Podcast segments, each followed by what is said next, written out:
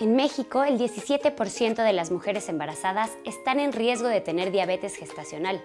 Yo soy Ani Barrios y hoy en Baby and Me Talks hablaremos de cómo prevenir alguna de las principales enfermedades que puedes desarrollar en el embarazo. Los seguimientos médicos durante el embarazo son súper importantes, pues no solo indican cómo va el desarrollo del bebé, también ayudan a prevenir y detectar problemas de salud o enfermedades. Existen tres enfermedades comunes en el embarazo, diabetes gestacional, preeclampsia o presión arterial alta y anemia. Para hablar de ellas, cuáles son las causas y los factores de riesgo, está con nosotros la doctora Mónica Olavarría. Moni, ¿cuáles son estos factores de riesgo? Sí, Mirani, te lo voy a platicar como una historia. Vamos a decir que las complicaciones como diabetes o preeclampsia durante el embarazo son una rifa. Entonces nosotros vamos a ir comprando boletos para esta rifa antes del embarazo, cuando iniciamos el embarazo y durante este. Entonces el primer factor te lo voy a enumerar, es edad. Entonces las mamis que tienen más de 35 años tienen mayor riesgo de tener preeclampsia o hipertensión y las que tienen más de 25 para diabetes gestacional. Nuestro segundo riesgo va a ser eh, antecedentes familiares. Si nosotros tenemos antecedentes de padre o madre con diabetes o hipertensión, va a ser otro. El tercero, el peso. Uno con el que iniciamos el embarazo, ya sea sobrepeso u obesidad, y el segundo, más importante, es el que ganamos durante el embarazo. Si ganamos muy rápido, el aumento de peso va a ser un factor muy importante. Y el, y el cuarto va a ser el factor como el síndrome de ovario poliquístico. Ahora, Ani, ¿cómo vamos a definir a la diabetes gestacional? La diabetes gestacional es aquella diabetes que va a suceder durante el embarazo. Se parece a la tipo 1 y a la tipo 2, es decir, es un aumento de las concentraciones de glucosa en nuestra sangre que solo ocurre durante el embarazo. Se diagnostica después de la semana 24 y normalmente desaparece después del parto. Durante el embarazo el cuerpo se vuelve más resistente a la insulina para que haya más glucosa disponible para el bebé. Cuando el páncreas no puede producir más insulina para responder a las grandes cantidades de glucosa en la sangre, los niveles de azúcar se elevan y provocan diabetes gestacional. Esta enfermedad debe ser diagnosticada y tratada lo más rápido posible, ya que puede causar problemas de salud para ambos. Ahora, la diabetes gestacional no es permanente.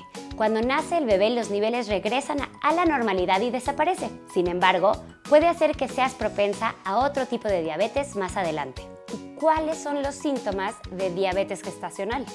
Mira, en realidad los síntomas de diabetes gestacional son como moderados. Incluso hay mamás que pueden no presentarlos, pero los que podríamos encontrar va a ser temblor, visión borrosa, mareo, que nuestras mamis tengan mucha sed, que hagan muchas veces pipí más de lo normal del embarazo y que tengan eh, infecciones urinarias de repetición. La ingesta de un suplemento alimenticio con combinación de mioinositol y probióticos como G-Balance ayuda a disminuir el riesgo de tener diabetes gestacional, pues ayuda a controlar los niveles de glucosa, el peso y mantener saludable la microbiota intestinal. No olvides que este suplemento y los tratamientos de la diabetes o de cualquier otra enfermedad en el embarazo siempre tendrán que ser recetados por tu médico. Y ahora, Moni, platícanos de la preeclampsia o presión alta durante el embarazo. Mira, Ani, esta, la presión alta durante el embarazo va a ser un factor de riesgo para tener preeclampsia. Entonces vamos a considerar que toda aquella presión elevada que se encuentre después de la semana 20 es directamente del embarazo, es una hipertensión del embarazo y va a ser un factor de riesgo muy importante para que después tengamos una complicación como la que conocemos como preeclampsia. Esto es muy importante para que nuestro personal de salud, o sea, nuestro médico, esté muy al pendiente siempre en cada una de nuestras consultas de cuál es nuestro nivel de tensión arterial que tenemos. Los síntomas que vamos a encontrar durante la, eh, la presión elevada sí son más notorios. Puede ser mareo, dolor de cabeza, que nos hinchemos de las piernas o de las manos y la presión elevada. También la anemia se produce cuando nuestros glóbulos rojos son deficientes. ¿Qué quiere decir esto? Que no llevan la suficiente cantidad de oxígeno a nuestros órganos. Y por lo tanto los síntomas pues van a ser muy obvios. Fatiga, palidez de los tegumentos, que tengamos dificultad para respirar o incluso que nuestro corazón lata muy fuerte. Recuerda que cada enfermedad tiene un tratamiento distinto y debe ser diagnosticada por un médico. Sin embargo, hay algunas cosas que se pueden hacer para prevenir. Por ejemplo, cuida tu peso, mantén tu peso dentro de los rangos adecuados para el embarazo. Cuida que el aumento de peso sea acorde a los parámetros recomendados por tu doctor. 2. Haz ejercicio.